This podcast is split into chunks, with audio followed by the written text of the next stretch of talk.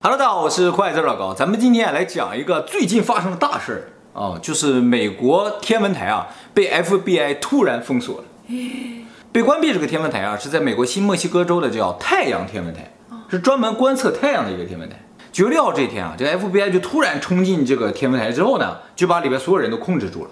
而且呢，把周围的居民啊、居民区都控制住了。过了几个小时之后呢，就让天文台的所有人啊都离开那个地方，周围的居民也不可以回家了。然后外面都拉上黄线，然后 FBI 都在外面就是把守着，不让任何人进去。是发现外星人了吗？不知道啊，这个天文台的人也不知道发生什么了，而且当地的警察、政府都不知道发生什么。据当地的这个县长还有当地警察局的局长说，他们得到这个消息都是通过天文台里面的工作人员告诉他们。啊，不是 FBI 告诉他们，然后他们也赶到那个地方去了之后呢，就问发生什么了，然后呃里边的人就说，为了安全起见，我们把这个地方控制了，啊，具体的细节拒绝透露。然后县长也好，警察局局长都说看到了黑鹰直升机，FBI 的人都拿着像天线一样的东西进去。这个地方被封锁了多久呢？封锁了整整十一天，就是在九月十七号的时候。才刚刚解封了，所有的工作人员又回到天文台，然后这个所有的居民又可以回到自己家里。那他们没有封锁消息？他们对外的说法只有一个，就是为了安全起见，我们把这个地方控制了。这个事情呢，最先在媒体上报道的是美国的 ABC 新闻台，后来九月十二号的时候呢，英国《每日邮报》也同样报道这个事情，然后也说记者也看到有黑鹰直升机啊在那飞来飞去。黑鹰直升机这个事情呢，其实是一个很重要的信息。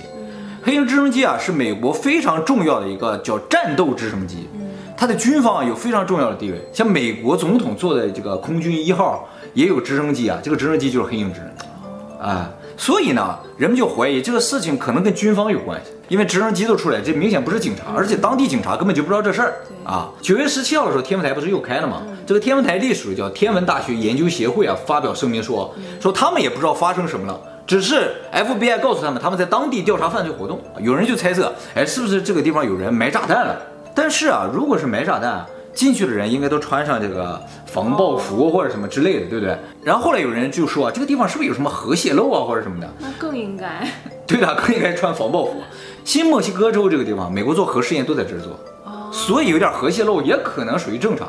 只是你不穿防爆服的话，肯定是不行啊。后来人们就开始猜的越来越夸张了啊！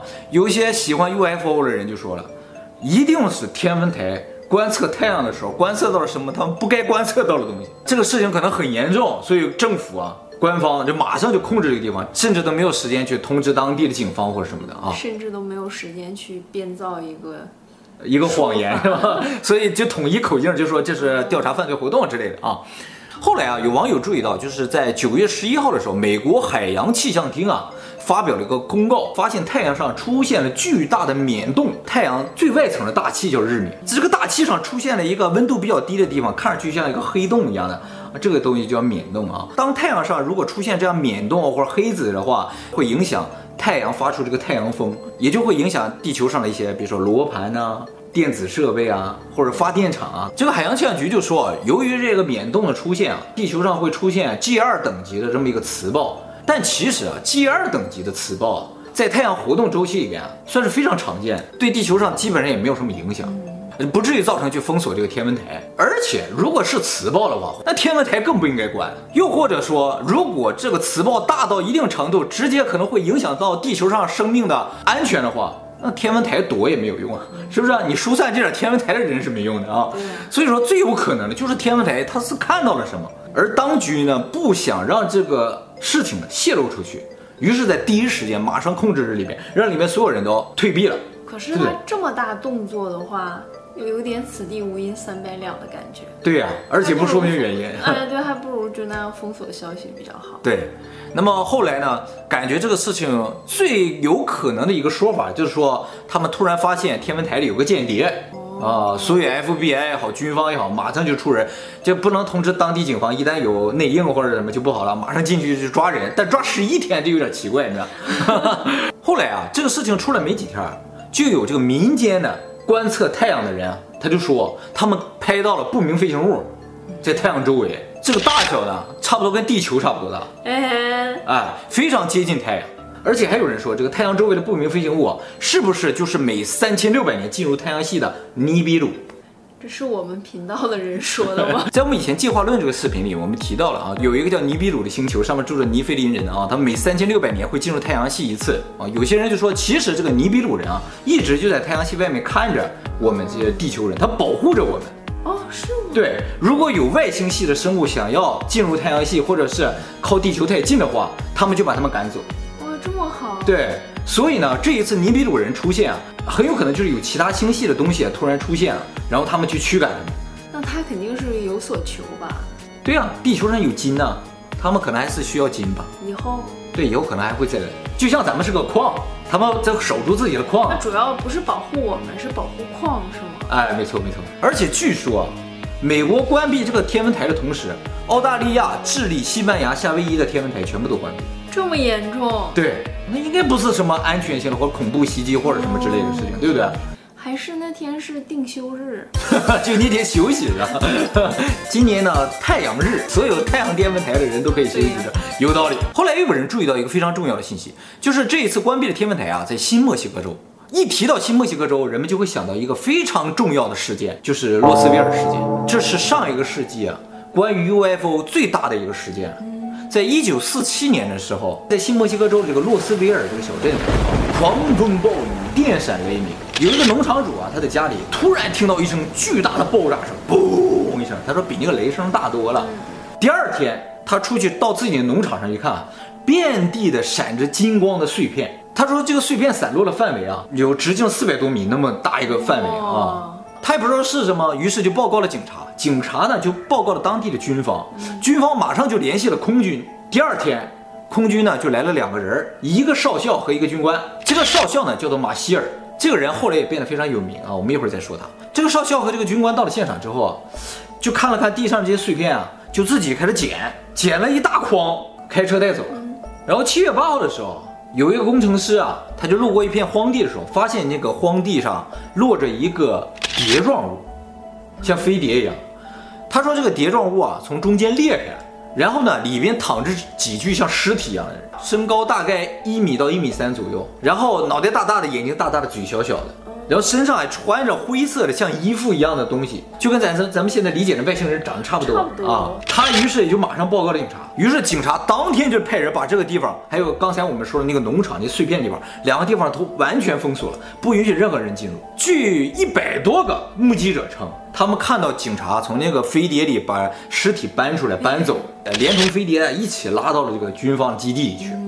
后来七月九号的时候，军方发言人就向媒体说：“说我们军方呢，昨天发现了不明飞行物，而且呢，成功将它回收。我们正在对它进行研究，一部分呢可能会送到俄亥俄州进行进一步的研究。”结果六个小时之后，军方马上否认了他们之前说的，说我们之前说的那个不明飞行物啊，其实就是一气象气球。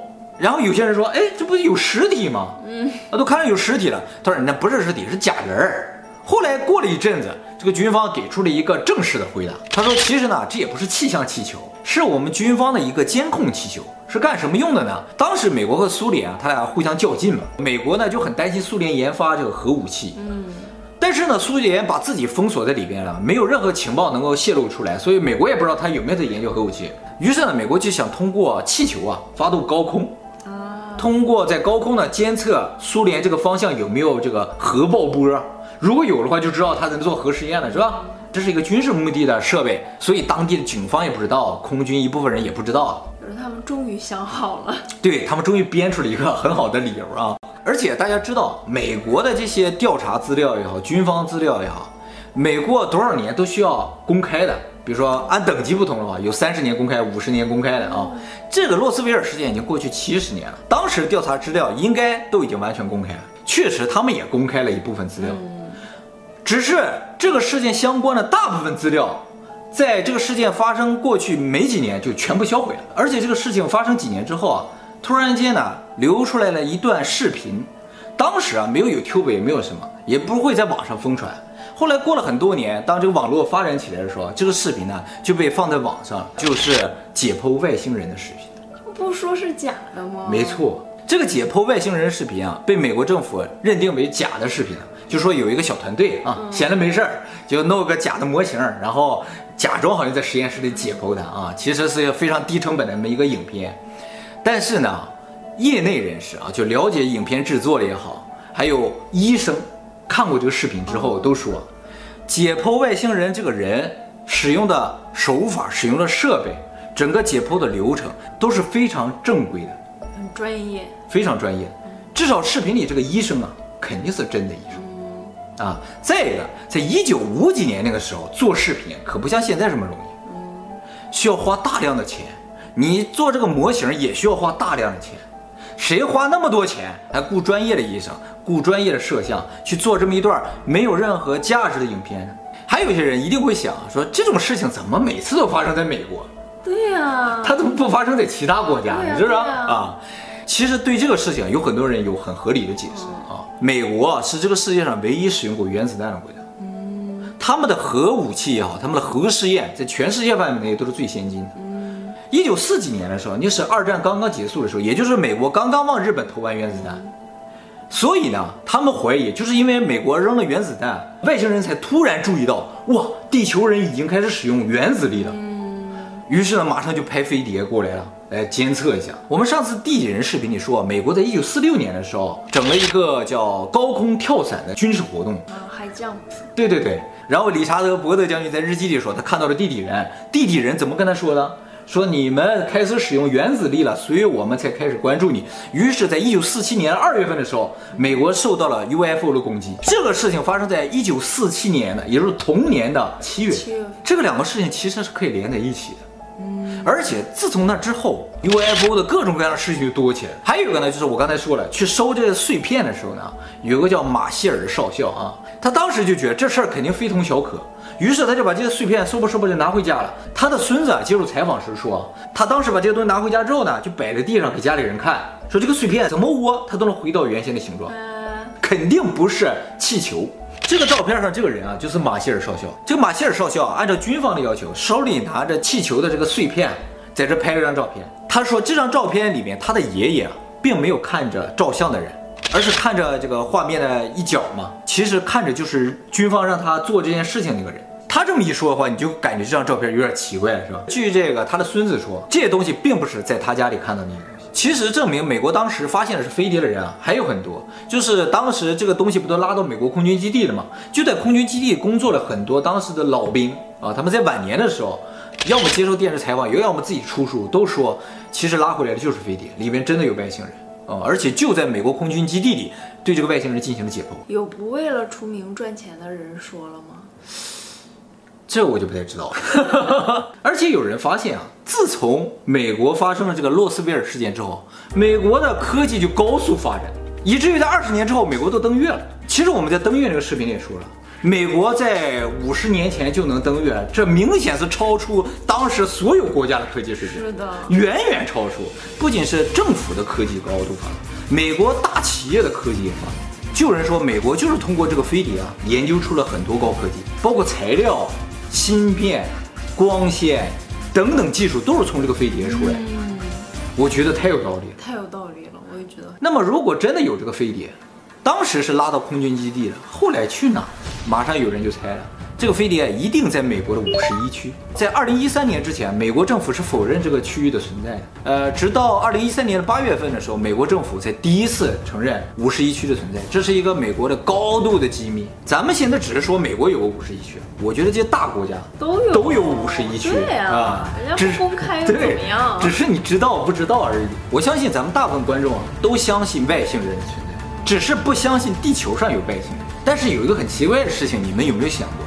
自从人类文明诞生以来啊，哦，目前地球上发现最古老文明苏美文明啊，就从那个文明开始就已经开始说外星人，就好像外星人这事儿吧，这个文明诞生都是同期，不是说人们一开始没什么想法，后来渐渐渐渐的看上天说啊，是不是有外星人呢？啊，地球上有我们，可能外面也有人吧？不是这样一个发展过程，只是文明出来的时候，直接就出来外星人说。有可能在古代的时候，他真的就在地球上走在你面前，哎，现在啊，他们不在了而已。你看那个埃及金字塔也是一样，在那个年代造那个就是有点不可能。而且我们只说了埃及金字塔，还没说剩下六大奇迹。这七大奇迹全都加一块儿，你看谁还觉得能完成？你说如果外星人真的存在的话，真的，你是希望他们来啊，还是希望他们永远不要来？影片的开头，我希望他们来。影片的开头怎么了？嗯，就是你说它是保护地球、保护矿的吗？啊，那只是有这么一种可能了。后来你说都给人家解剖了一只，再来肯定是寻仇啊！没错，这简直是血海深仇啊，不共戴天。不是我干的啊，也不是我，也不是我。